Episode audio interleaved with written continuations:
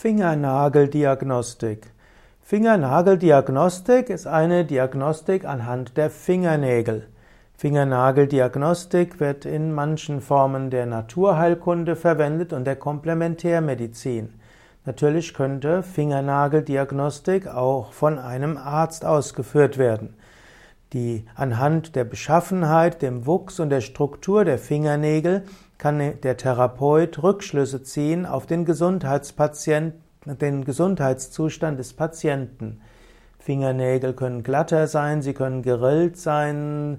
Unter den Fingernägeln die Haut kann anders aussehen. Es gibt unterschiedliche Farben, die da durch den Fingernagel hindurchgehen. Auch das Nagelbett kann unterschiedlich beschaffen sein. Und so kann ein guter Therapeut ein, viele Rückschlüsse ziehen auf die Gesundheit des Patienten anhand der Fingernageldiagnostik.